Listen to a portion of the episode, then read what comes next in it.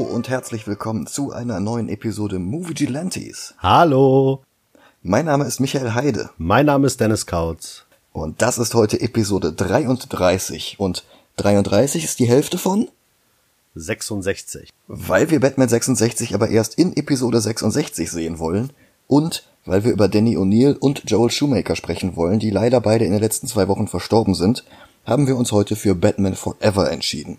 Das ist der nächste Film in der Reihe der Warner Batman Filme aus den 90ern. Und Hot Take, ich halte Batman Forever trotz einiger sehr offensichtlicher Schwächen ganz unironisch für den besten Live-Action Batman-Film. Nicht nur du. Ich mag Batman 89, aber Batman selbst ist mir dazu sehr out of character. Ja. Und zu den neuen Filmen kommen wir nächstes Jahr, versprochen. Aber wie kam Batman Forever eigentlich zustande? Nach Ende der Dreharbeiten zu Batman Returns hatte Tim Burton Pläne gehabt, einen dritten Film mit dem sehr, sehr langweiligen Titel Batman Continues zu drehen. Weil er die anderen drei Schurken aus Batman 66 schon durchgespielt hatte, wollte er diesmal den Riddler als einzigen Schurken haben, und zwar gespielt von Mickey Dolenz, dem Sänger und Schlagzeuger der Monkeys. Wow. Ja, völlig, völlig irre, ne? Dann stellte sich heraus, dass Batman Returns, der mehr als das Doppelte von Batman 89 gekostet hatte, nicht mal zwei Drittel von dessen Einspielergebnis erreicht hatte. Und Warner schob erstmal einen Zeichentrickfilm von den Produzenten der Animated Series ins Kino, um sich Zeit zu verschaffen, siehe Episode 29 dieses Podcasts. Jawohl. Tim Burton setzten sie vor die Tür und degradierten ihn zu einem einfachen Produzentenposten und sie ersetzten ihn mit Burtons Segen durch den vor wenigen Tagen verstorbenen Joel Shoemaker. Der hatte zuvor St. Elmo's Fire, Lost Boys und Flatliners gedreht und hatte gerade mit Falling Down mit Michael Douglas zwei Wochen lang an der Spitze der US-Kinocharts gestanden. Nach seinen Batman-Filmen kamen dann noch Filme dazu wie 8mm, Phone Booth oder Das Phantom der Oper. Shoemaker traf sich kurz mit Michael Keaton, der aber ja schon zu Batman Returns eigentlich keine Lust mehr gehabt hatte und der nicht nochmal überzeugt werden konnte, erneut in den Gummianzug zu steigen. Gerüchten zufolge soll er aber genau das für den kommenden Flashpoint-Film nochmal machen. Aber Keatons Ausstieg passte Shoemaker ganz gut in den Kram, denn er wollte sowieso ein Prequel drehen. Year One nach dem Comic von Frank Miller und David Mazzucchelli. Mit einem jungen Batman am Anfang seiner Karriere. Und die Wahl fiel auf den acht Jahre jüngeren Val Kilmer, der Shoemaker in Tombstone beeindruckt hatte. Der hatte vorher noch äh, The Doors, da hatte Jim Morrison gespielt. Und Kilmer drehte gerade mit Michael Douglas Der Geist und die Dunkelheit und bekam den Anruf, ob er Batman spielen wollte, am Tag, nachdem er in Südafrika in einer Höhle voller Fledermäuse geschlafen hatte. und das sah er dann als Omen und sagte sofort zu. Foreshadowing. Willst du noch eine dritte Verbindung zu Michael Douglas? Ja, bitte.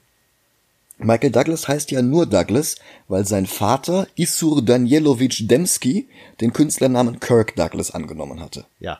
Und weil damit der Name Michael Douglas besetzt war, musste ein anderer Schauspieler, der mit dem Namen Michael Douglas geboren wurde, seinen Namen ändern. Dieser Schauspieler ist seitdem bekannt als. Michael Keaton. Ach so. Ja, wie auch immer, Year One war Warner wieder zu düster und bodenständig. Und sie wollten, dass der Film bunter würde, mit mehr Schurken und mehr Möglichkeiten Spielzeug zu verkaufen. Also zurück zu Burtons Idee, den Riddler umzusetzen. Und da wollten sie eigentlich Robin Williams, der gerade mit Aladdin und Mrs. Doubtfire ziemlich Erfolg hatte. Uh. Aber Williams war leider immer noch sauer, weil Warner ihm für Batman 89 die Rolle des Jokers angeboten hatte, aber nicht weil sie ihn haben wollten, sondern um Jack Nicholsons Gage zu drücken. Das hat er denen halt nicht verziehen, das kann ich auch verstehen. Ja. Jedenfalls suchten sie dann nach dem 90er Jahre Gegenstück zu Frank Gorshin, dem Riddler aus den 60ern, und Jim Carrey lag da nahe, zumal Schumacher ihn schon 1983 bei einem Casting kennengelernt hatte. Gorshin war eines von Carreys Idolen, und darum musste er nicht lange überzeugt werden. Ein zweiter Schurke musste allerdings auch noch her, und da war eine Zeit lang Brad Dourif aus Einer flog übers Kuckucksnest und den Chucky-Filmen im Gespräch als Scarecrow. Du kennst ihn wahrscheinlich am besten als Giemer Schlangenzunge aus den Herr der Ringe-Filmen. Ja, ja. Das, das würde auch eigentlich ganz gut funktionieren. Ja. Aber Warner fing wieder mit den Happy Meal Toys an und Scarecrow war draußen. Stattdessen wollten sie Two-Face, weil man ihn ja viel besser an Kinder präsentieren kann. Billy D. Williams hatte einen Prä-Säure Harvey Dent bereits in Batman 89 gespielt und wollte ihn auch gerne jetzt als Schurken spielen, aber Williams war Warner in den 90ern schon nicht mehr hot genug, also fiel die Wahl auf Tommy Lee Jones, der gerade einen Oscar für Auf der Flucht gewonnen hatte und mit dem Joel Shoemaker gerade erst die Grisham-Verfilmung Der Klient gedreht hatte, übrigens auch wie Batman Forever mit Akiva Goldsman als Drehbuchautor. Und Jones wollte erst nicht, aber weil Two-Face der Lieblingsschurke seines Sohnes war, hatte er dem zuliebe dann doch noch angenommen. Und es gibt zwar Gerüchte, dass Billy D. Williams für Batman Forever trotzdem Geld gesehen hat und je nachdem, wer das Gerücht erzählt, sogar nicht gerade wenig, aber Lando selbst hat das 2017 auf einer Wizard World Convention verneint. Er stand nur für einen Film unter Vertrag und für mehr wurde er auch nicht bezahlt. Das Drehbuch von, wie gesagt, Akiva Goldsman hatte die Aufgabe, aus Two-Face einen brutalen körperlichen Gegner zu machen und Riddler Batmans Hirnschmalz auf die Probe zu stellen und genau dafür ist Riddler ja auch da. Wenn Batman der beste Detektiv der Welt ist, kann er sich nicht immer nur mit Bane und Killer Croc rumprügeln, da muss auch mal irgendwann sein Köpfchen bewiesen werden und dazu bietet ihm der Riddler immer wieder die beste Gelegenheit. Mhm. Bevor wir jetzt mit dem Film anfangen, möchte ich noch mal kurz auf Danny O'Neill eingehen. Der wurde im Mai 1939 geboren, bloß zwei Monate nach dem ersten Auftritt von Batman. Und er hat wohl mehr für den Charakter getan als alle anderen nach Bill Finger. O'Neill hatte bei einer Lokalzeitung angefangen, wurde dann Mitte der 60er von Roy Thomas zu Marvel geholt, als der Output an Marvel-Titeln zu groß wurde, als dass Stan Lee weiterhin alle Hefte hätte schreiben können. Und nach ein paar Nummern Doctor Strange hatte er dann zusammen mit Zeichner Neil Adams an den X-Men gearbeitet und dann landete er bei DC. Er war es, der Roy Harper zu einem Heroin-Junkie gemacht hat. Er erfand Green Lantern John Stewart. Und dann übernahm er Batman zu einem Zeitpunkt, an dem die Adam West-Serie bereits gecancelt war. Die Comics hatten aber noch eine Weile versucht, auf diesem Fahrwasser mitzureiten. Und es war O'Neill, der dann wieder zusammen mit Neil Adams Batman in die 70er brachte. Und zusammen erfanden sie Ra's al Ghul und seine Tochter Talia. Sie lösten den Joker von der harmlosen Cesar Romero Performance und ließen ihn wieder Leute töten. Und ohne Adams erfand O'Neill dann noch Dr. Leslie Tompkins, die kennst du aus Gotham, mhm. und er schrieb das Skript für Frank Millers erste Batman-Story. Dann wechselte er zurück zu Marvel, erfand dort Hydro Man und Obadiah Stane, der uns übrigens nächste Woche begegnen wird. Mhm. Und dann wurde er wieder bei DC Editor aller Batman-Titel. In der Zeit wurde der zweite Robin Jason Todd getötet, der dritte Robin Tim Drake eingeführt. O'Neill erfand Jean-Paul Valley und war verantwortlich für Bane, das Nightfall Crossover und für spätere Events wie Legacy oder No Man's Land. Zusammen die Vorlagen für Dark Knight Rises. Und während seiner Zeit als Editor schrieb O'Neill auch immer wieder Comics wie zum Beispiel Azrael. Oder die Adaption von Batman Forever. Und den Film sehen wir uns jetzt mal an. Bis gleich. Bis gleich.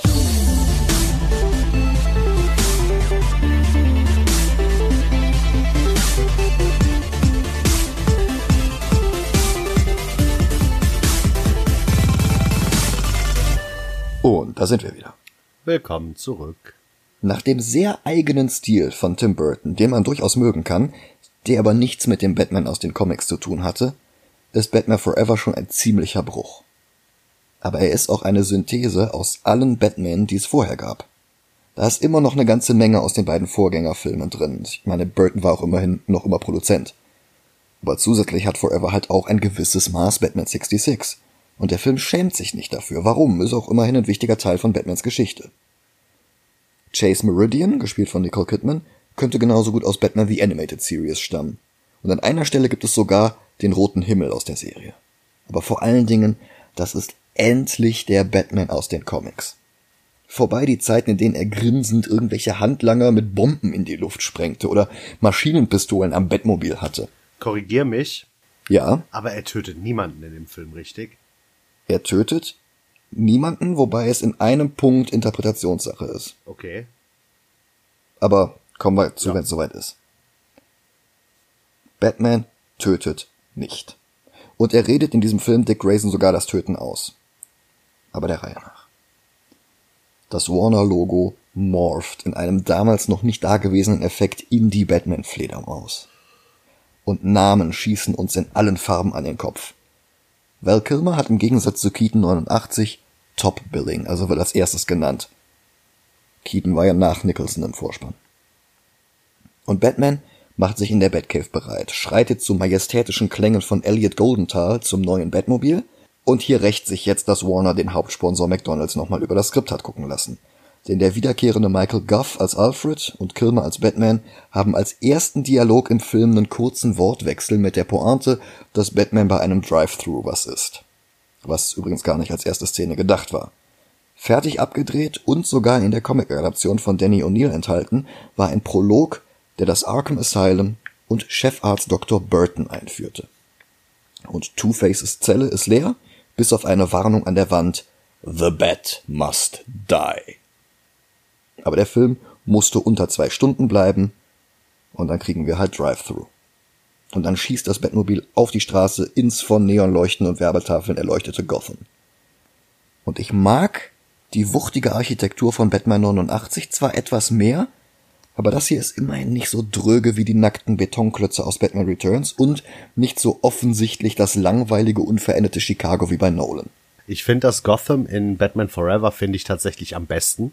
Okay. Weil es halt dieses Realistische hat, Ja. was äh, Bat Nolans Batman ja hat. Ich meine, es ist, sieht ja alles realistisch aus.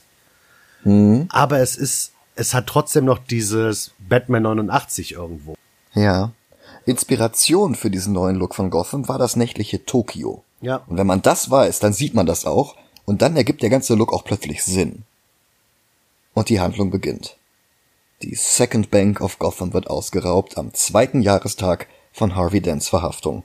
Und da braucht man eigentlich auch keinen Arkham-Prolog, um drauf zu kommen, mit wem wir es hier zu tun haben. Two-Face.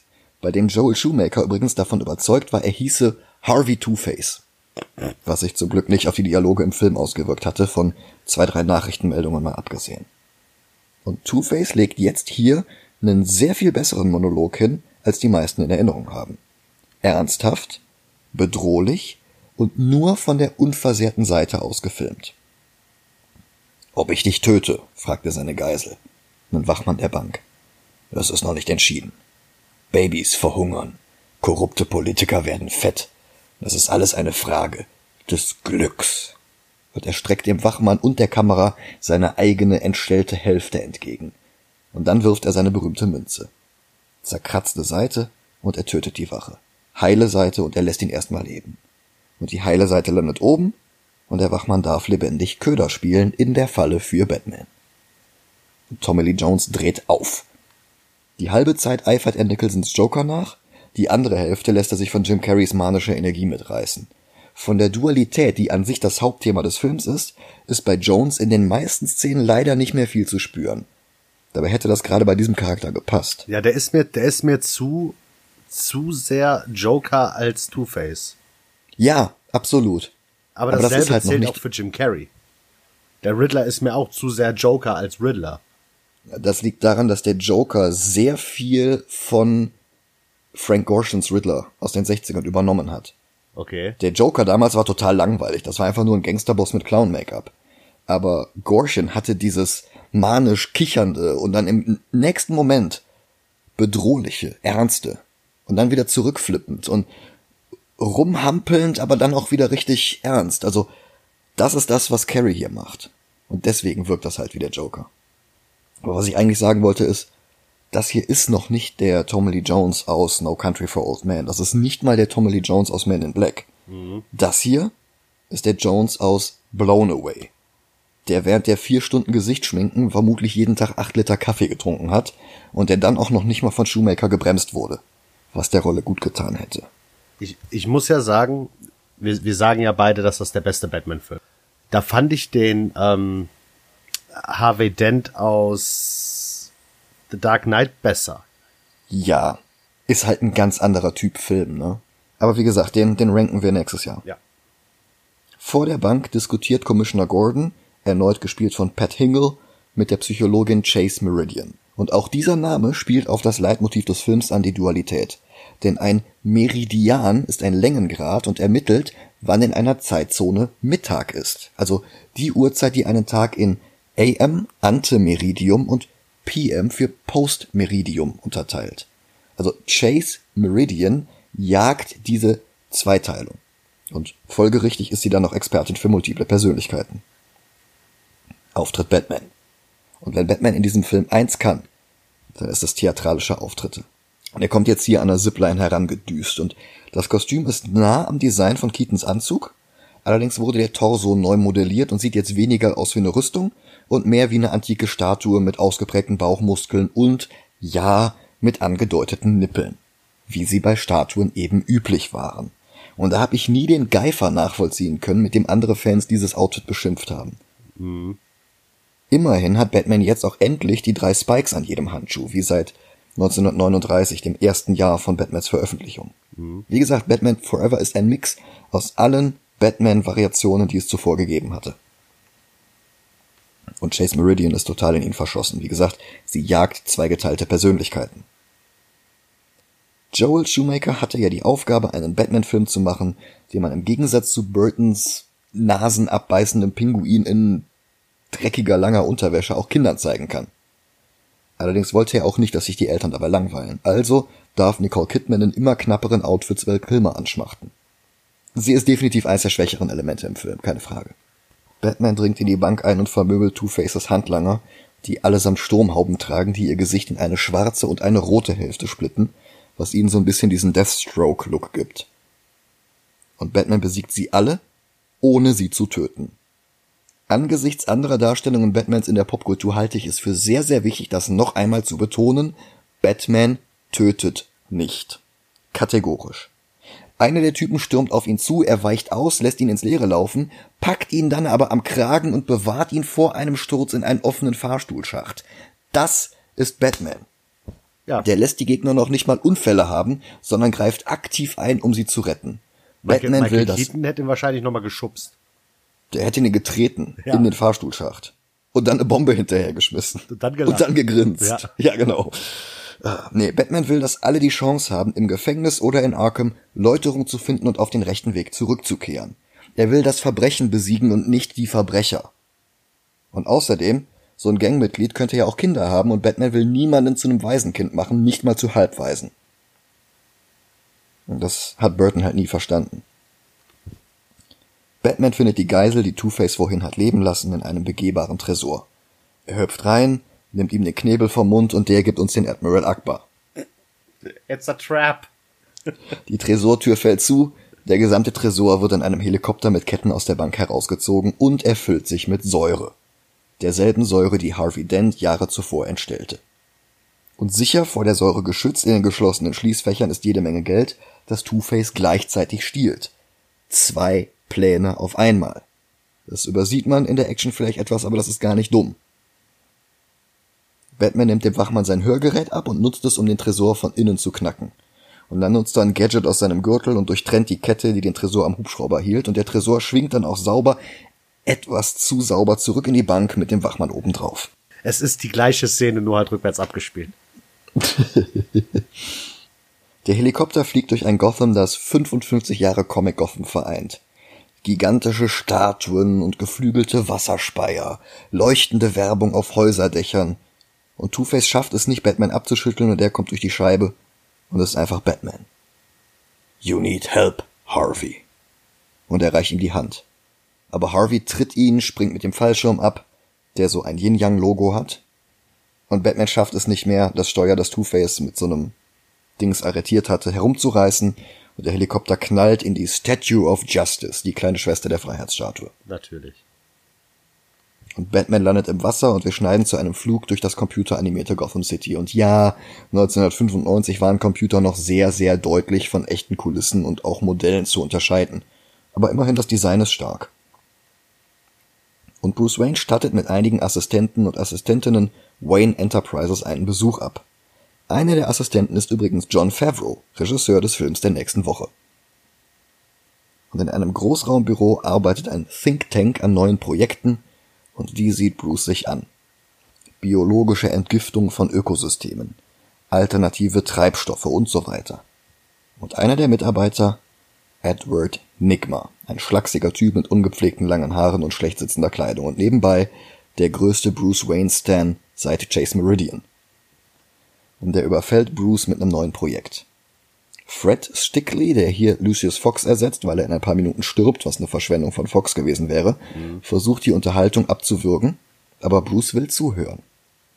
Nigma arbeitet mit Gehirnwellen.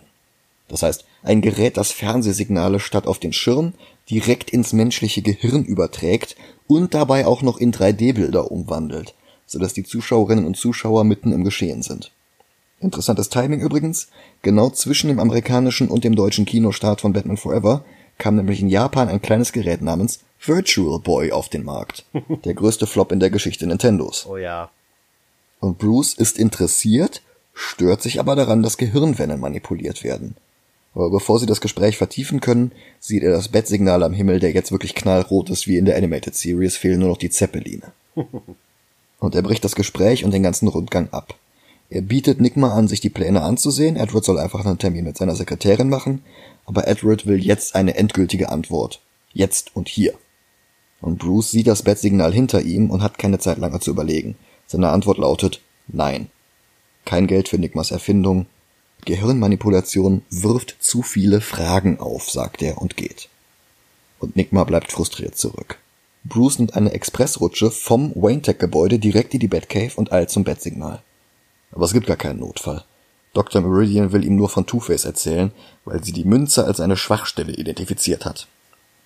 Und hart baggern will sie auch. Batman versucht sie mit It's the car, right? Chicks love the car abzuwimmeln, aber Chase lässt nicht locker. Sie stand immer auf die falschen Männer. Lederjacken, Ohrringe, Motorräder. Lustigerweise beschreibt sie hier genau Dick Grayson von später im Film. Genau das. Wobei auch wenn Chris O'Donnell selbst mit viel gutem Willen nicht jünger als 18 aussieht, der Charakter soll wohl jünger sein. Jünger als 18? Ich denke schon, sonst würde Bruce ihn nicht adoptieren, oder? Ja, aber darfst du mit 17 Motorrad fahren? Ich glaube ja, du kannst doch mit 16 einen Führerschein machen in, in Amerika. Sogar für Autos, dann kannst du bestimmt auch ein Motorrad fahren. Hm. Ja, gut. Und an einer Stelle sagt er auch, dass er Dick aufs College schicken will. Das machst du, glaube ich, nicht mit einem 20-Jährigen. Ja, okay. Batman und Chase tauschen ein paar One-Liner aus. Chase entblößt ihre Schultern. Und die Zeile Or do I need skin-tight vinyl and a whip zementiert, dass wir es tatsächlich mit einer Fortsetzung zu Burton Returns zu tun haben und nicht mit einem Reboot. Und Gordon im Pyjama kommt dazwischen. Und Batman springt vom Dach. Nigma hingegen geht Bruces zu viele Fragen nicht mehr aus dem Kopf. Und manisch schweißt er an seiner Maschine herum. Und Stickley kommt dazu und will die Security holen, aber Edward schlägt ihn von hinten nieder. Und als er ihn wieder weckt, hat er Nigmas Maschine auf dem Kopf. Und sie funktioniert. Stickley sieht ein paar Fische direkt aus dem Fernseher herausschwimmen. Und Carrie zieht seine Carry-Nummer ab. Und er saugt Stickley Gehirnwellen ab und die wirken auf Nigma, als hätte man sein komplettes Blut durch Red Bull ausgetauscht. Er kichert, stammelt, singt, tanzt, aber Stickley ist völlig weggetreten. Als die Maschine aus ist und er wieder zu sich kommt, will er mal feuern, aber der wirft ihn aus dem Fenster und Stickley wird zu Catwoman. Nee. Nee, er stirbt einfach. Nigma schreitet zur Überwachungskamera. Zu viele Fragen? Zeit, dich in die Schranken zu weisen. Und das ist eine sehr clevere Umkehrung von Riddlers Motivation aus den Comics. Da ist er der zweitintelligenteste Mensch in Gotham City, direkt nach Batman. Und er will sich nicht mit der Silbermedaille zufrieden geben und darum fordert er Batman immer wieder mit Rätseln heraus und damit stellt er den besten Detektiv immer wieder auf die Probe. Er will, dass Batman eines seiner Rätsel nicht lösen kann. Irgendwelche Beute aus Bankrauben ist dann nur zweitrangig. Und hier will er beweisen, dass er intelligenter ist als Bruce Wayne, nicht wissend, dass der Batman ist. Und das Rumgehibbel ist natürlich etwas zu dick aufgetragen, aber die Idee an sich ist sehr gut. Überhaupt in den Comics hängt es sehr vom Autoren ab, mit was für einem Riddler wir es zu tun haben. Manchmal tötet er, manchmal nicht. Mhm. Manchmal heißt er wirklich Edward Nigma, manchmal ist das nur ein Künstlername und er heißt eigentlich Edward Nashton. Und manchmal ist er wirklich so intelligent und manchmal mogelt er und ist selbst dann noch nicht intelligenter als Batman. Aber ich mag, wie sie es hier gelöst haben. So, und die Origin von Two-Face bekommen wir jetzt als Rückblende und sie ist eins zu eins wie in den Comics. Authentischer noch als in der Animated Series und authentischer als bei Nolan. Harvey Dent war Staatsanwalt und ein Gangster hat ihm im Gerichtssaal Säure ins Gesicht geschüttet, was eine Hälfte verunstaltete und seine gespaltene Persönlichkeit hervorbrachte. Und Batman hatte noch versucht, ihn zu retten, aber vergebens, und dass Batman gerade eben nicht schnell genug war, nimmt Two-Face ihm immer noch übel. Und so daneben Two-Face in manchen Szenen ist, die Origin ist wirklich spot on. Edward hat in der Zwischenzeit die Aufzeichnungen der Kamera manipuliert, damit es wie Selbstmord aussieht, und er hat einen Abschiedsbrief in Stickleys Handschrift, Rechtschreibung und Satzbau verfasst. Fähigkeiten, die er sich anscheinend durch die Gehirnwellen angeeignet hat. Erinnerst du dich dran, dass ich bei Batman 89 gesagt habe, dass Gordon da ja noch vergleichsweise kompetent war? Mhm. Hier ist er es nicht mehr. Ja. Er ist von dem Abschiedsbrief sofort überzeugt. Und Bruce nicht. Und dann findet er ein Rätsel. If you look at the numbers on my face, you won't find 13 any place. Die Rätsel sind übrigens von Will Shorts, dem Redakteur des New York Times Kreuzworträtsels. Hm. Und Nigma kommt zu Hause an und hört Flaming Lips. Und der Songtext zu Bad Days passt hervorragend auf die Szene. Dabei kam das Lied nur ein Jahr vorher raus. Und Nigma bastelt ein zweites Rätsel. Sein Maskottchen, eine Kirmesfigur mit grünem Anzug und Hut, sitzt in einem Kasten und bewegt den Finger zwischen zwei Glühbirnen hin und her. Eine rote mit der Aufschrift No und eine grüne mit der Aufschrift Fragezeichen. Das Ding, oder beziehungsweise ein Replika davon, stand übrigens jahrelang im Warner Brothers Movie World in Bottrop Kirchhellen. Ach krass. Bevor, bevor der Park die Warner-Lizenz verloren hatte. Und ich wollte das Ding immer haben. Mhm. Ich weiß nicht, wo es dann irgendwann gelandet ist. Das Design dieser Figur war übrigens vorhin schon in Nigmas Büro zu sehen. Da hatte er nämlich so ein Bobblehead mit dem Look. Ich weiß nicht, hat er den selber entworfen? Hat er diesen Bobblehead selber geschnitzt oder ähm, hat er einen bestehenden irgendwie gemoddet oder so? Keine Ahnung. Ansonsten wäre es nämlich die einzige Erklärung, dass es diesen Charakter schon vorher gab und er das Design nur später klaut. Aber keiner erkennt ihn, also das ist ein bisschen komisch. Mitten in der Nacht fährt er zu Wayne Manor und die Security ist offenbar ähnlich lasch wie in Joker, denn er kann einfach so einen Umschlag mit Rätsel Nummer 2 an das Stahltor kleben, ohne von irgendeiner Kamera gesehen zu werden und ohne dass die Hunde bellen. Dieses Rätsel und das erste bringt Bruce am nächsten Morgen zu Dr. Meridian. Tear one off and scratch my head. What once was red is black instead. Sie löst das erste Rätsel, er das zweite. Und ihre Expertenmeinung, wer immer diese Rätsel gemacht hat, ist durchgeknallt. Möglicherweise mit Mordfantasien und einer Fixierung auf Bruce. Und der sieht sich nun Rorschach-Test an, der eingerahmt an der Wand hängt, und die Pointe ist, dass Bruce darin sofort eine Fledermaus sieht.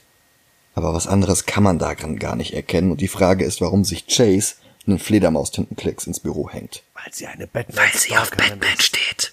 Ja. Genau. Und auch das Dualitätsthema wird abgesehen von der Symmetrie dieses Rorschach-Tests noch einmal aufgegriffen, denn Chase hat einen malaysischen Traumwächter in einer Schatulle auf dem Tisch liegen und der ist halt zur Hälfte schwarz und zur Hälfte weiß angemalt. Bruce flirtet etwas mit Chase und lädt sie in den Zirkus ein, aber nicht irgendein Zirkus, sondern die größte Benefizveranstaltung des Jahres. So wichtig, dass sie sogar im Fernsehen übertragen wird, also zumindest im Lokalsender GNN, Gotham News Network. Und wenn Shoemaker eins kann, dann Zirkus. Wahnsinnige Kostüme, gigantische Kulissen, bunte Lichter, theatralische Musik von Goldenthal und Spektakel, jede Menge Spektakel. Beim Betreten des Hippodroms wird Bruce von der Klatschreporterin Gossip Gertie nach seiner Begleitung ausgefragt. Und das ist ein Cameo von Elizabeth Sanders, die schon einen winzigen Gastauftritt in Batman Returns hatte, hier aber besser im Gedächtnis bleibt. Sanders ist die Witwe von Bob Kane, einem der Erfinder von Batman. Teil der Zirkusshow? Die Flying Graysons. Eine Familie von Akrobaten. Und ich möchte sagen, ich finde das so geil, dass die Kostüme einfach aussehen wie Robin 66. Ja. Oh, Nur halt mit langen Hosen. Ja, aber es ist so, oh, es ist so gut einfach. Bruce flirtet dabei mit Chase, aber die sagt, ihr Herz ist schon vergeben. Eine sehr simple Dreiecksgeschichte wie bei Lois Lane, aber es passt halt zu diesem Dualitätsmotiv des Films, das immer wieder rausgekramt wird. Und während der junge Richard Grayson einen Solo-Stunt ohne Sicherheitsnetz macht, wird der Zirkusdirektor überwältigt und Two-Face stürmt mit der Deathstroke-Gang die Arena. Und Nigma, der alles auf seinem Fernseher verfolgt, hat ein neues Idol. Einfach nur Rätsel an Bruce Wayne zu schicken, reicht ihm jetzt nicht mehr. Er will eine theatralische Superschurkenidentität wie Harvey. Und was will Two-Face? Es ist eigentlich kein schlechter Plan.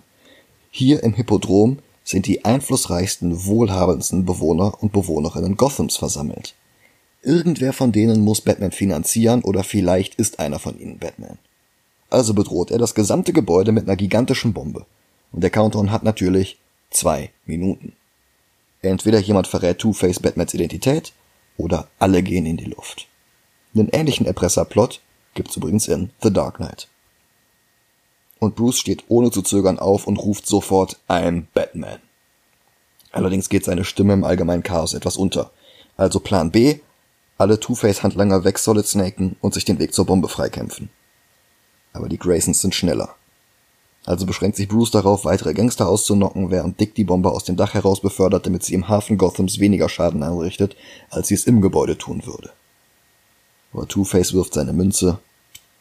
Die verkratzte Seite ist oben. Der eröffnet das Feuer auf die anderen drei Graysons, Dicks Eltern und sein Bruder, und tötet sie alle drei. Und Bruce sieht die Verzweiflung in Dicks Gesicht. Er kennt diese Verzweiflung, also bietet er an, Dick bei sich aufzunehmen. Für die Rolle wollte Shoemaker eigentlich den jungen Leonardo DiCaprio, der hatte aber abgelehnt. Chris O'Donnell, der in den Jahren zuvor Erfolge mit Der Duft der Frauen an der Seite von Al Pacino und Die drei Musketiere mit Kiefer Sutherland, Charlie Sheen und Tim Curry hatte, Der der war bei den Dreher... Der ist D'Artagnan? Oh mein Gott. Oh ja. Der war bei den Dreharbeiten für Batman Forever 25 Jahre alt. Aber bei Buffy haben wenige Jahre später 30-jährige Leute Highschool-SchülerInnen gespielt. Also, ich meine, was soll's, dann, dann soll Dick Grayson halt 17 sein. Allerdings will er nicht in Wayne Manor bleiben. Bruce fragt ihn nach seinen Alternativen, der Zirkus sei immerhin schon auf halbem Weg nach Metropolis. Und du hast keine Ahnung, wie ich diese Zeile damals im Kino abgefeiert habe. Doch, glaub ich. Das war mein persönlicher Samuel L. Fury. Das war das erste Indiz für ein Shared Universe. Und dieses Shared Universe hatte Warner damals sogar geplant. In Tim Burtons Superman-Film sollte nämlich Doomsday Superman besiegen und Batman hätte dann auf der Beerdigung eine Rede gehalten. Aber Warner war schon immer scheiße drin, was aus den DC-Figuren zu machen, also kam es nie dazu. Dick will gar nicht zurück zum Zirkus. Er will Two-Face finden und töten. Und Bruce erwidert, Two-Face zu töten würde den Schmerz nicht nehmen, sondern nur noch schlimmer machen. Und dafür liebe ich diesen Batman. Shoemaker hat von Burton eine kaputte Figur geerbt, die dem Joker einen Wasserspeier an den Fuß gebunden und ihn vom Dach befördert hat. Und bei Shoemaker hat er daraus gelernt und will jetzt Dick davor bewahren, dieselben Fehler zu machen. Dieser Batman tötet nicht. Nicht mehr. Mir wäre es lieber, wenn er gar nicht erst getötet hätte, aber für Burtons Mist kann Shoemaker ja nichts. Ja. Und Bruce liest sofort an Dicks Motorrad ab, worauf der neben seinem Rachedurst Wert legt und kombiniert innerhalb weniger Sekunden, welche Knöpfe er drücken muss, damit Dick nicht überstürzt abreißt. Und er zeigt ihm die Garage von Wayne Manor unter dem Vorwand, dass er nochmal tanken könne. Und lotst ihn dann an seinen raren Motorradantiquitäten vorbei. Und eine Vincent Black Knight hat es Dick besonders angetan. Bruce besitzt zwei davon. Dualität. Und eine ist beschädigt. Wie Dick. Und wenn Dick die kaputte repariert, kann er sie behalten. Und die Szene zeigt halt Bruces Deduktionsgabe besser als alle Burton und alle Nolan-Filme zusammen. Und dass die Maschine dann auch noch Black Knight heißt, ist natürlich das Sahnehäubchen. Und Alfred, der vorher mitgehört hatte, als Gordon sagte, dass Dick seit dem Tod seiner Eltern noch nichts gegessen hatte, setzt noch einen drauf. Er schleppt das beste Essen an, was er in den paar Minuten zubereiten konnte, auf einem Serviertablett in die Garage und bedauert laut, dass Dick fahren will. Ha, dann müsse er das Essen halt den Hunden vorsetzen. Und ich muss nochmal Michael Goff als Alfred loben. So stoisch, so würdevoll, aber dann auch immer wieder so ein snarky Spruch. So muss Alfred sein. Und der zweigeteilte Ansatz funktioniert und Dick entscheidet sich zu bleiben. Bruce hingegen lässt der Tod der Graysons an seine eigenen Eltern denken. Und wir sehen nochmal die Rückblende zum Tod der Waynes. Wieder die Gasse, wieder die Schüsse, wieder die Perlen und eine etwas unheimliche Trauerfeier, bei der ein junger Bruce an den Särgen seiner Eltern steht und ein Tagebuch findet, das Tagebuch seines Vaters. Ein Subplot, der eigentlich noch weitergehen sollte. Gedacht war, dass sich Bruce Vorwürfe macht, weil er seinen Wunsch, Zorro im Kino zu gucken, als Auslöser für den Mord an seinen Eltern betrachtet. Vorwürfe, die er in der Kinoschnittfassung sogar Alfred gegenüber anspricht. I killed them. Aber in einer späteren Szene hätte er erfahren, dass die Waynes so oder so ins Kino wollten und ohne Bruce lediglich einen anderen Film ausgewählt hätten. Und das hätte Bruce dann neuen Wind gegeben. Aber Warner bestand darauf, den Film nicht länger als zwei Stunden dauern zu lassen und darum musste die Szene raus. Ich hätte mich so über diese Szene gefreut. Oh ja, ich auch. Vor allen Dingen, weil die noch ein bisschen mehr bietet, aber dazu rede ich gleich, wenn die Szene eigentlich gekommen wäre. Mhm. Nur so viel. Shoemaker hat gesagt, worauf er beim Schneiden Wert gelegt hatte. Er hat gesagt, er will die Szenen im Film lassen, die die Leute unterhalten. Er will die Szenen drin lassen, die Spaß machen. Als nächstes geht Alfred zu Dick und spricht ihn auf das Rotkehlchen auf seinem Motorradhelm an. Das war der Spitzname seines Bruders für ihn.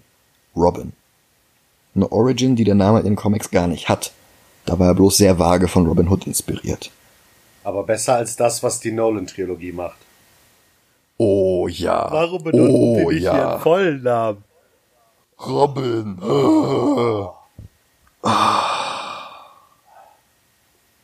Dick gibt Alfred auch sein Flying Graysons Kostüm, damit er es in den Müll wirft. Aber Alfred hat bereits einen Plan, wie er Dick helfen kann, seinen Kummer zu verarbeiten und gleichzeitig Bruce unterstützen kann. Und er sagt Dick nur, Robin will fly again. Zeit für eine Action-Szene. Batman patrouilliert in seinem Batmobil die Straßen Gothams, als er von Two-Face angegriffen wird, der mit einer Bazooka auf ihn schießt und Handlanger aus Autos auf ihn schießen lässt. Und es folgt eine Verfolgungsjagd, die Batman beendet, indem er einen Enterhaken aus dem Batmobil abfeuert und eine Hauswand hochfährt, während unter ihm alles explodiert. Eigentlich hätte die Verfolgungsjagd auf den Häuserdächern weitergehen sollen, aber das Budget hat dafür nicht mehr gereicht. Die Idee wurde dann aber in den nächsten beiden Filmen sowohl in Batman und Robin als auch in Batman Begins benutzt. Inspiriert von Two-Face im Zirkus bastelt sich Nigma jetzt auch eine Superschurken-Identität samt Kostüm. Und er wirkt unentschlossen, aber seine Kirmespuppe bringt ihn dann auf die Idee, einfach dieses Outfit zu nehmen. Und in der nächsten Szene macht er seinen ersten Auftritt als Riddler. Two-Face kommt nach dem missglückten Attentat auf Batman zurück in seinen Superschurkenunterschlupf, das Stil echt in der Mitte geteilt ist. Eine Seite hell, weiß und gut, eine Seite dunkel, edgy und verkommen. Der Look wird von seinen zwei Hench-Ladies vervollständigt. Drew Barrymore und Debbie Mazar. Shoemaker wollte sie eigentlich Leather und Lace nennen, hat das aber nicht bei Warner durchbekommen, also heißen sie jetzt Sugar und Spice. Jugendfreier sind die Reizwäsche-Outfits dadurch aber trotzdem nicht. Übrigens interessant, dass Drew Barrymore trotz ihrer beeindruckenden Karriere nie in einer weiteren Comic-Verfilmung mitgespielt hat. Mazar hingegen würde Jahre später in Happy, der Serie basierend auf dem Comic von Grant Morrison und Derek Robertson, mitspielen. Die Kamera fährt zurück und zeigt uns mehr von den Räumlichkeiten und wer genau hinsieht, kann Riddler bereits jetzt am rechten Bildrand stehen sehen. Und während Two-Face noch überlegt, was er zu Abend essen soll, macht Riddler seinen großen Auftritt. Tommy Lee Jones hat Carrie übrigens verachtet. Das hat er ihm direkt zu Beginn der Dreharbeiten ins Gesicht gesagt. Genauer Wortlaut war, I cannot sanction your buffoonery. Also, ich kann dein Rumgekasper nicht dulden. Schade, dass er selbst in diesem Film bis zur Elf aufdreht, aber erstmal ist er jetzt hier bedrohlich und hält Riddler eine Schusswaffe an den Kopf und, nettes Detail, nur Spice lacht drüber und Sugar guckt verwundert. Und Riddler schlägt Two-Face eine Zusammenarbeit vor. Two-Face will Batman vernichten, Riddler will Rache an Bruce Wayne. Riddler kann Two-Face helfen, Batman vorher noch zu demütigen, und im Gegenzug kann Two-Face Riddlers anderen Plan unterstützen. Er hat nämlich zwei Prototypen für seinen Virtual Boy gebaut und setzt Sugar und Spice davor, um Two-Face diese Gehirnwellenabsaugung zu demonstrieren. Two-Face soll Riddler helfen, das Startkapital für eine Firma zu besorgen, damit er eine solche Box auf jeden Fernseher in Gotham City stellen kann. Was ihm dann die Frage beantworten kann, wer eigentlich Batman ist. Und die beiden rauben mit der Deathstroke Gang jetzt erstmal ein paar Juweliere und Casinos aus. Und die Farben, die schrägen Kameraperspektiven, das ist einfach Peak Batman 66. Und in der Zwischenzeit demonstriert Dick gegenüber Alfred jetzt seine Martial Arts Skills, indem er beim Wäscheaufhängen herumpost. Eine Szene geklaut aus dem Hongkong-Film Dreadnought. Ach echt? Ja. Und diese Szene hat viel Kritik bekommen, aber sie ist wichtig. Zum einen zeigt sie, dass Dick nach Jahren des Zirkus immer noch Wert darauf legt, seine Zuschauer zu beeindrucken. Und zum anderen lernt Alfred dadurch, dass der junge Master Grayson sehr wohl in der Lage ist, Batman bei seinem Kreuzzug gegen das Verbrechen zu helfen. Und bei Bruce ist inzwischen das dritte Rätsel eingegangen. The eight of us go forth not back to protect our king from a foe's attack.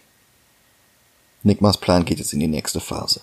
Er startete Nigma Tech, eine Firma, die die Box in jedes Haus in Amerika bringt und die Gehirnwellen von Millionen von Menschen absaugt, um Riddler immer intelligenter zu machen und ihm immer mehr Informationen zu geben. Alfred macht inzwischen Dick neugierig, was wohl hinter dieser Tür stecken mag, hinter der er regelmäßig verschwindet.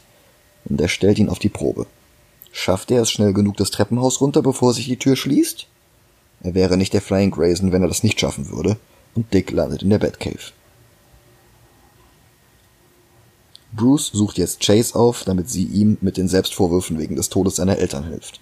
Und es bringt ihn nicht wirklich weiter, weil die Szene fehlt, die das Ganze am Ende auflöst, aber zumindest bringt es ihn und Chase näher zusammen.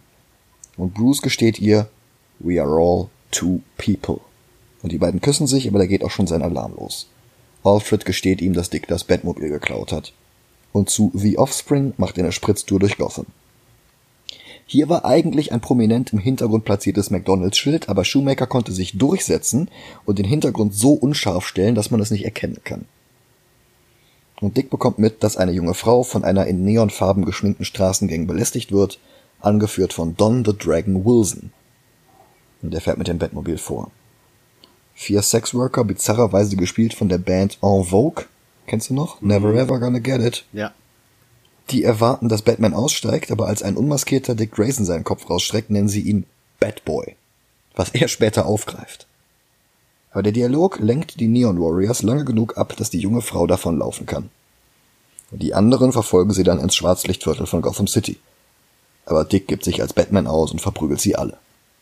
Die junge Frau bedankt sich mit einem Kuss, aber Don Wilson ruft Verstärkung dazu und Dick ist in der Unterzahl.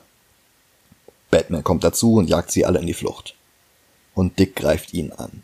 Wenn er sich im Zirkus zu erkennen gegeben hätte, hätte seine Familie nicht sterben müssen. Und Bruce lässt ihn sich abreagieren und antwortet dann deeskalierend, wenn Bruce sein Leben hätte geben können, um die Graysons zu retten, er hätte es getan. Und ich glaub ihm das. Und der Keaton Batman, das hätte niemals funktioniert. Ja, ich, ich glaube ihm das nicht nur. Alleine, dass er sofort im Zirkus aufsteht und schreit, I am Batman.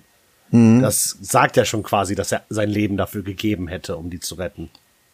Und auch das hätte ich Keaton nicht unbedingt abgekauft. Ja. Aber das ist halt, das ist Batman. Leben retten um jeden Preis. Und die beiden kehren zur Batcave zurück. Dick hilft das Verprügeln von Verbrechern beim Verarbeiten seiner Trauer und er will sich jetzt Batman anschließen, um Two-Face zu töten. Und Batman unterstreicht noch einmal, dass der Tod Harveys Dick nicht helfen wird. Dass er dann nur wieder und wieder ein Ventil für seine Rache suchen würde bis diese Vendetta sein ganzes Leben ausfüllt. Und dass er das alles bereits durchgemacht hat und dass er Dick davor beschützen will. Und Alfred beobachtet das Ganze aus einer Nische, sein Plan geht auf. Nigma enthüllt jetzt die Box 2.0 mit einer gigantischen Gala.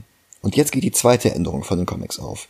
Nicht nur, dass er intelligenter sein will als Bruce Wayne, er will Bruces Platz einnehmen. Und hier als Anti-Bruce Wayne ist Carrie besser als in allen anderen Szenen des Films mit Bruces Frisur, Bruces Kleidung und sogar einem aufgemalten Muttermal, das Val Kilmer im Gesicht hat. Mit Drew Barrymore an seiner Seite ist er der Star der Stadt.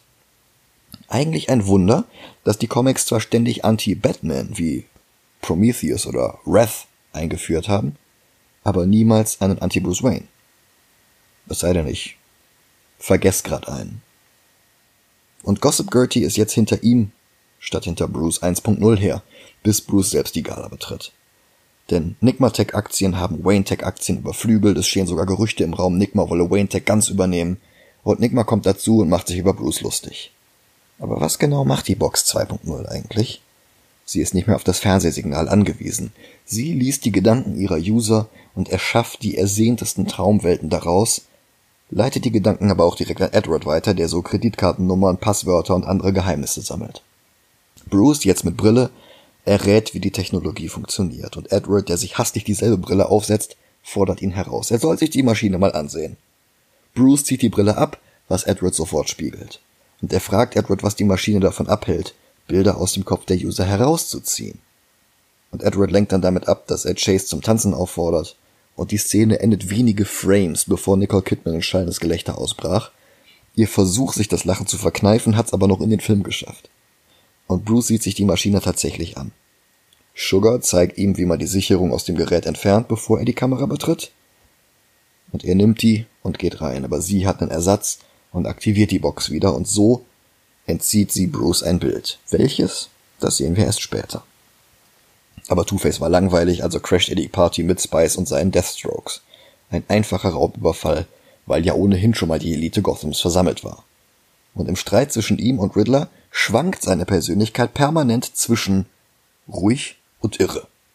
Ein Balanceakt, den er in anderen Szenen halt nicht hinkriegt. Ja. Und Bruce verlässt das Gebäude und steigt ins Auto, wo er ein Kostüm für den Notfall versteckt hält. Und dann kommt er durch das Dachfenster und landet punktgenau mitten im Springbrunnen. Eine Szene, die sie nur einmal drehen konnten, weil sie ja nur ein Dachfenster hatten. Und der Stuntman hat's halt sofort geschafft. Und das folgt es Vermöbeln weiterer Deathstrokes inklusive einer Hommage an Jäger des verlorenen Schatzes. Und ich lese vielleicht mehr aus der Szene als geplant war, aber ich sehe hier eine Message. Okay. Wo Indiana Jones den Messerjockel mit seinem Revolver umgenietet hat, kickt Batman Bruder Fuchtel sehr einfach nur aus dem Bild wie Bruce Lee. Denn Batman tötet nicht, im Gegensatz zu Indiana Jones. Und Dick ist inzwischen auch am Auto angekommen und Alfred hat ihm sein Flying Graysons Kostüm bereitgelegt. Wenn ihn das den Job kostet, kann er ja zurück in den Buckingham Palace. Das ist eine sehr, sehr geile Line. Ja. Batman küsst Chase, die ihn Punkt Mitternacht in ihr Schlafzimmer einlädt. Und dann macht er sich auf, Two-Face zu verfolgen, der mit viel Tamtam -Tam und Pistolenschüssen in die Luft das Theater verlässt. Er winkt Batman sogar noch zu, bevor er in einem Gullideckel verschwindet. Batman springt hinterher und wird mit so einem Baustellenschutzschlauch, ich weiß nicht wie die heißen, so eine Rutsche, in den Raum mit einer offenen Gasleitung umgelenkt und die zündet Jones an. Shoemaker sagt im Audiokommentar, das Gadget, mit dem Batman sein Cape zu einem flammensicheren Panzer umwandelt, habe er aus den Comics. Er weiß aber nicht mehr aus welcher Nummer. Um meine Recherchen haben halt auch nichts gefunden. Mhm. Aber so oder so, Batman marschiert unbeeindruckt in Zeitlupe aus den Flammen heraus. Eine Szene, die der Stuntman tatsächlich drehen musste, mit echtem Feuer in einem fast zentnerschweren Gummianzug. Boah. Und es lässt dann immer alle über Kilmers Batman. Aber wenn er da steht, Flammen im Hintergrund, das hat schon so eine Coolness, die an Morrisons JLA erinnert. Ja. Ready when you are. Aber Two-Face ist ihm überlegen. Und er flutet die unterirdische Baustelle mit Schutt und Kieseln und Batman liegt unter den Trümmern begraben, besiegt. Bis eine Hand in den Schutt greift und Batman herauszieht. Dick Grayson in seinem Flying Graysons Kostüm mit einer simplen Dominomaske über den Augen. Und zurück in der Batcave will er jetzt einen Superheldennamen. Batboy oder Nightwing, sein aktueller Superheldenname in den Comics. Aber Batman will davon nichts wissen und will Dick aufs College schicken. Aber Alfred hängt Graysons Kostüm neben die Batsuits. Und als Batman stattet Bruce jetzt Chase den Besuch ab, denn es ist Mitternacht. Und sie küssen sich, aber Chase glaubt es selbst kaum, sie liebt einen anderen. Und Batman dreht sich um und lächelt. Und ich kauf ihm das ab. Batman sollte nicht oft lächeln, aber hier ist es okay. Ich bin ja mittlerweile schon dankbar, wenn er nicht Sekunden vorher einen Zirkusclown in die Luft sprengt. Riddler zeigt Two-Face jetzt, welches Bild aus Bruce Waynes Gehirn entnommen wurde. Es ist natürlich eine gigantische Fledermaus. Bruce ist Batman. Das heißt, er war es, denn er hört jetzt auf. Und das wird oft missinterpretiert als, er ist scharf auf Nicole Kidman, also hört er jetzt als Batman auf. Aber der Dialog, den er gerade mit Dick geführt hatte und den er jetzt hier fortsetzt, macht eigentlich mehr als offensichtlich, dass Chase mit der Entscheidung gar nichts zu tun hat. Dick ist fest entschlossen, Batmans Partner zu sein, bis zu dem Punkt, dass er laut plant, Batman durch ganz Gotham City zu stalken und ihm bei jeder Gelegenheit, die sich bietet, zu helfen, damit er Two-Face töten kann. Und die einzige Möglichkeit, wie Bruce das vermeiden kann, zumindest die einzige, die er sieht, ist Batman aufzugeben, zumindest bis Dick diesen Plan verworfen hat. Und der stopft nur sein Kostüm in die Tasche und verlässt Wayne Manor. Bruce empfängt Chase zu Halloween in seinem Kaminzimmer und er will ihr was gestehen. Und sie ihn auch. Sie liebt ihn. Aber sie wirft eine Blumenvase um und die fallenden Rosen triggern jetzt Bruces Erinnerungen an den Tod seiner Eltern. Kinder klingeln an der Tür und eines davon ist der Sohn von Tim Robbins und Susan Sarandon, mit der Shoemaker und Tommy Lee Jones ein Jahr zuvor den Klienten gedreht hatten. Hm. Und Alfred gibt den Kindern Süßkram und sie gehen wieder, beobachtet von Riddler und Two-Face, die die Gelegenheit nutzen und das Anwesen betreten. Ach, ich weiß nicht. Ich mag, ich mag diese ganze Halloween-Szenen, mag ich absolut nicht in dem Film. Ja, Shoemaker ist Fan von Halloween. Der versucht das in jeden Film einzubauen, den er dreht. Ah, okay. Also versuchte, er ist ja leider verstorben. Ja. Bruce und Chase reden über den Tod seiner Eltern. Er spricht jetzt von der Beerdigung, von dem Tagebuch seines Vaters, von dem Zorn, von der Trauer und dass er mit dem Tagebuch im Arm in ein Loch in der Erde gefallen ist. Und er sah die Fledermaus, die Riddler mit seiner Box gesehen hat. Und das hier ist die Verfeinerung der Yes, Father, I shall become a bat Szene, über die wir in Mask of the Phantasm gesprochen haben. Und was Bruce sagen will, er ist, aber sie küsst ihn, bevor er Batman sagen kann. Macht aber nichts, sie erkennt ihn am Kuss, was wiederum Spider-Man eins Jahre später klaut. Und bevor die beiden darüber sprechen können, überwältigen Riddler und Two-Face jetzt Alfred und stürmen mit einer Bande Deathstrokes Wayne Manor. Und Riddler nutzt seinen Fragezeichenstock mit ganz vielen elektronischen Spielereien drin, um die Tür zur Batcave zu öffnen und um die Batcave zu aktivieren. Und er fuchtelt viel mit dem Stock herum. Und Carrie hat das alles präzise einstudiert und dabei seinen halben Trailer zerlegt.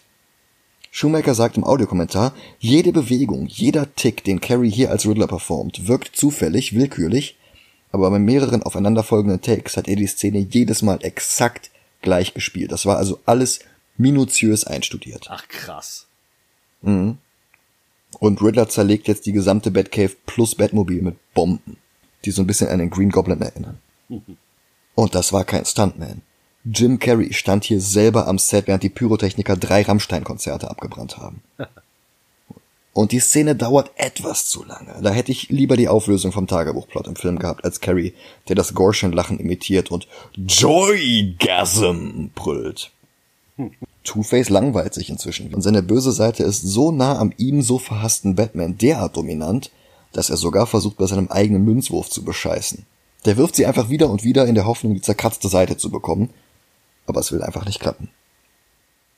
Und dann kommt Bruce gerade auf der Treppe an und Two-Face hat jetzt doch noch die zerkratzte Seite geworfen und schießt auf Bruce, streift ihn allerdings nur und Bruce fällt die Treppe runter.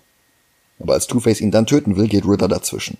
Batman muss erniedrigt werden, bevor er stirbt, das war ihr Deal, und außerdem lernt Bruce sonst nichts.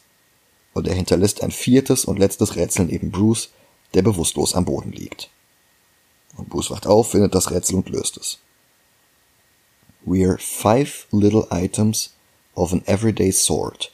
You will find us in a tennis court. Riddler hat inzwischen Chase entführt und in sein Hauptquartier auf Square Enix Island gebracht. Er schießt ein gigantisches grünes Fragezeichen mit Lasern in den Himmel mit dem Bettsignal als Punkt. Das ist ein geiles Bild, das sie in der Promotion des Films auch bis zum Erbrechen benutzt haben. Ja. Und Bruce und Alfred lösen jetzt das Rätsel um die Rätsel.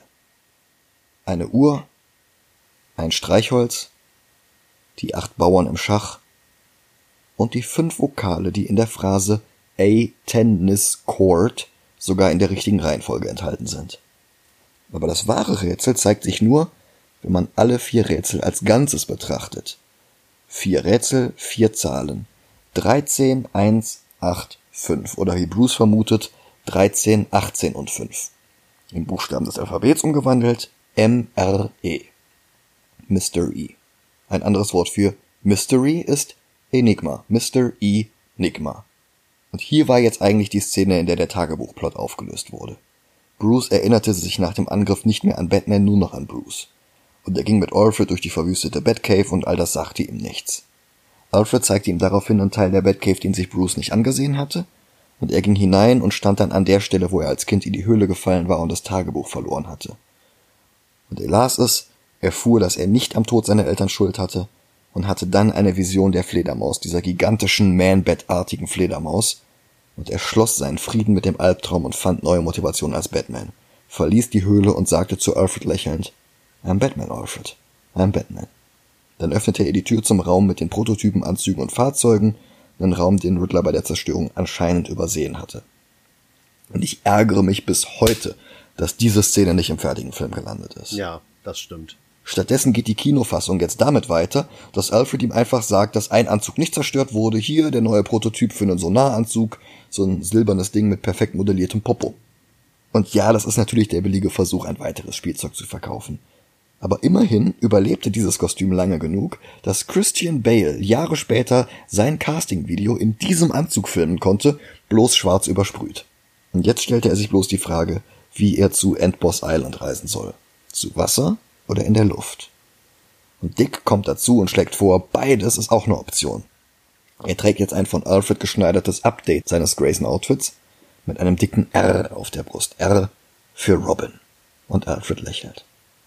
Und dieses Kostüm ist einfach eins zu eins das Tim Drake-Kostüm aus den Comics der 90er. Ich wollte es gerade gesagt haben. Ich liebe es so sehr, aber Tim ist auch mein Lieblings-Robin. Ich find's awesome, das Kostüm. Mhm. Und ich find's halt gut, dass sie es nicht zu bunt gemacht haben, mhm. aber die Farbe trotzdem da drin haben. Ja. Das ist perfekt, weil ich meine, das, ähm, ich, ich nenne es mal Robin 66 Kostüm, was äh, die Flying Graysons tragen, ist cool, weil es halt das Robin-Kostüm 6 von 66 ist und es passt zu einem Zirkus. Ja, absolut. Aber dass die dann, wenn Robin quasi, also Dick, ernsthaft zu Robin wird, dass er dann dieses quasi Robin Design Batman Kostüm anhat, ist großartig. Ja. Ah. Und Batman akzeptiert jetzt Robin als Partner. Auch wenn der ihm nicht versprechen kann, Harvey am Leben zu lassen. Batman erwidert nur, er werde seinen Weg schon finden. Und die beiden düsen los. Batman macht mit dem Batwing sogar noch einen Umweg durch das Bat-Signal, was zwar nicht viel bringt, aber was zumindest Gordon und der Bevölkerung Gothams ein Zeichen setzt, dass Batman zur Stelle ist. Aber Riddler und Two-Face haben vorausgesehen, dass Batman und Robin mit Batwing und Batbolt unterwegs sind und nutzen den Moment für eine Runde Flottenmanöver mit echten Minen, die das Boot in die Luft sprengen. Robin bekommt dann auch unter Wasser direkt Besuch von ein paar Tauchern. Woher Riddler weiß, wie und in welcher Begleitung Bruce zur Insel anreist? Wahrscheinlich eine Kombination aus weiteren Bildern aus der Box, Batmans Rettung auf der unterirdischen Baustelle und Informationen, die er in der Höhle gesammelt hatte. Ja, es ist auf keinen Fall etwas, was total willkürlich ist. Also, es ist gut vorstellbar, dass der Riddler wusste, dass Batman nicht alleine kommt. Ja. Vielleicht hatte er die beiden Fahrzeuge ja auch gar nicht übersehen, sondern ganz bewusst nicht gesprengt, damit Batman und Robin nur die nutzen können. Damit er drei Schachzüge vorausplanen kann. Mhm. Ich meine, der Riddler ist hochintelligent. Eben. Er wird wahrscheinlich wissen, dass ein Grayson überlebt hat. Ja. Und wenn die wissen, dass dieser Grayson bei Batman wohnt. Ja. Und sie wissen ja, dass Bruce Wayne Batman ist. Ja, stimmt. Ne?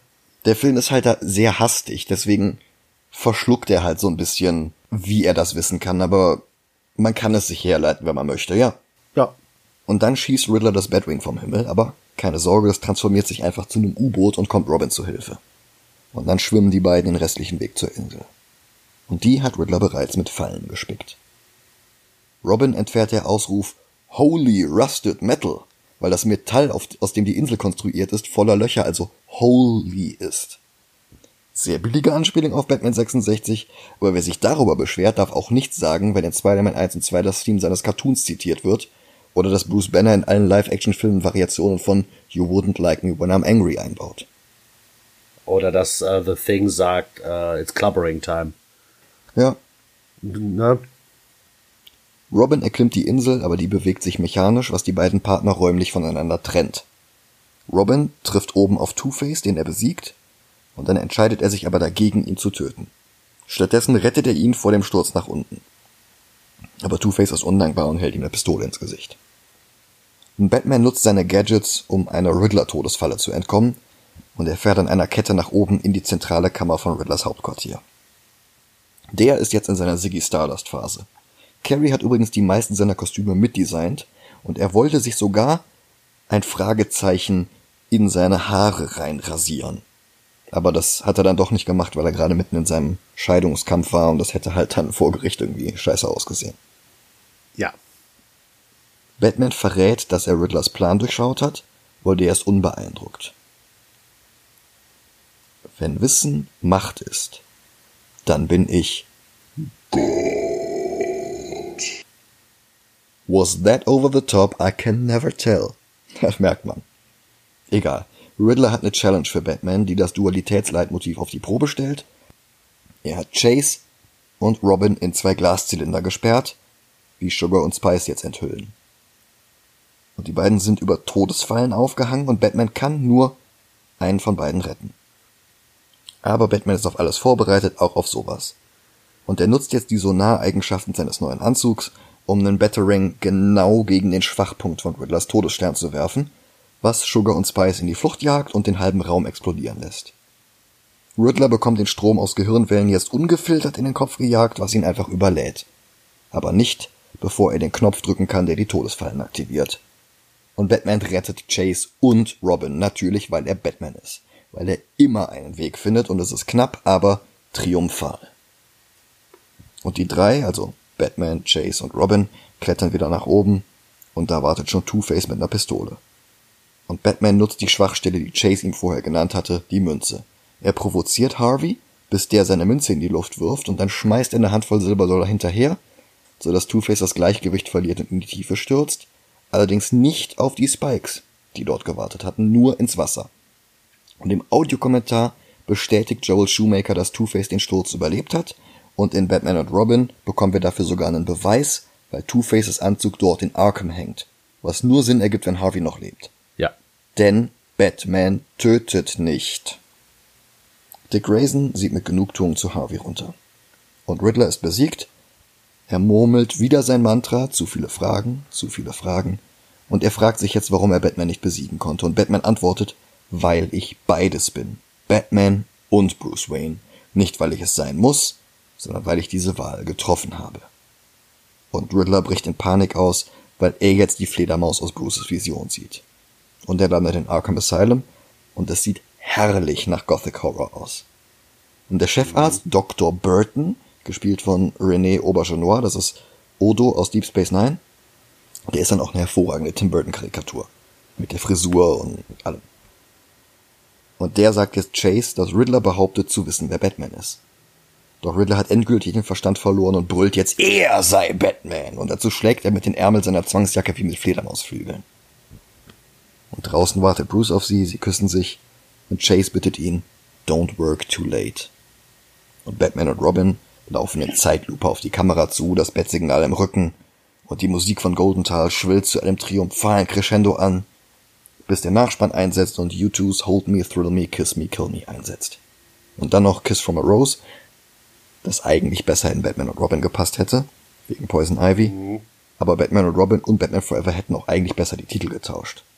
Wenn dieser Film Batman und Robin wäre, und der mit Mr. Freeze wäre Batman Forever, weil es der vierte Film ist. Oh, oh. Naja. Ja, ja, ja, ja. 1995 der erfolgreichste Film in den USA, noch vor Apollo 13, Toy Story und Stück langsam 3. Krass. Hm. Der hat sein Budget mehr als verdreifacht. Inflationsbereinigt bis heute der vierterfolgreichste Batman-Film hinter Dark Knight, Batman 89 und Dark Knight Rises. Und sowohl Val Kilmer als auch Jim Carrey verkrachten sich bei den Dreharbeiten mit Joel Shoemaker, verstanden sich untereinander aber blendend. Und darum war Kilmer bei der Fortsetzung Batman und Robin auch nicht mehr an Bord. Carrey hingegen vertrug sich Jahre später wieder mit Shoemaker, die beiden drehten dann noch zusammen The Number 23. Das ist ein Verschwörungsthriller über die allgegenwärtige Zahl 23 und Joel Shoemaker starb am 22.06.2020 im Alter von 80 Jahren und er hat genau 23 Spielfilme gedreht. Boah. Und ich mag Batman Forever. Ja, er trägt über weite Strecken hinweg viel zu dick auf. Aber er schämt sich auch nicht für die Comicvorlage wie Burton oder Nolan. Und in seiner Gesamtheit funktioniert der Film. Ich mache niemandem den Vorwurf, der Batman 89 besser findet, das ist ganz klar Geschmackssache, aber ich würde ihn darüber ranken. Wenn auch unter Mask of the Phantasm, weil der einfach weniger Schwächen hat. Okay, dann sind wir auf demselben Weg. Okay. Also du sagst höher als Batman 89, aber unter Batman Mask of the Phantasm? Genau, das heißt entweder 10, 11 oder 12. Ich hätte 9 gesagt. Also über Mask of the Phantasm? Über Mask of the Phantasm unter Snowpiercer. Ich hatte an Batman Forever mehr Spaß als an Batman Mask of the Phantasm. Ich finde, Batman Mask of the Phantasm trifft noch besser den Ton. Batman Forever klaut sich halt wirklich alle möglichen Batman-Interpretationen von allem. Mhm. Aber ich mag die aus der Animated Series und damit mag ich auch die aus Mask of the Phantasm mehr. Mhm. Und du hast Kevin Conroy. Kevin Conroy ist besser als Val Kilmer. Ja, und Mark Hamill, ne? Mark Hamill ist besser als Jim Carrey und Tommy Lee Jones sowieso. Mhm. Ja, komm, dann machen wir Platz 10 für Batman Forever. Okay. Ja, wir haben es schon mehrfach angedeutet. Nächste Woche sehen wir einen Film mit Obadiah Stane, bei dem John Favreau Regie führt. Wir fangen mit dem MCU an. Endlich. Äh, heute in einer Woche, wenn diese Folge erscheint, mhm. die Folge erscheint am 29. Juni, am 6. Juli 2020 fange ich bei mir auf dem Twitch-Kanal mit äh, Batman Arkham City an. Ach, lustig. Also wenn ihr Batman-Fans seid, schaut gerne rein. Wie er zu meinem Twitch-Kanal kommt, das steht hier in der Beschreibung bei auf allen der Social Media Plattformen. Bis dahin. Ich bedanke mich fürs Zuhören. Macht's gut. Und empfehlt uns weiter. Ciao, ciao. Tschüss.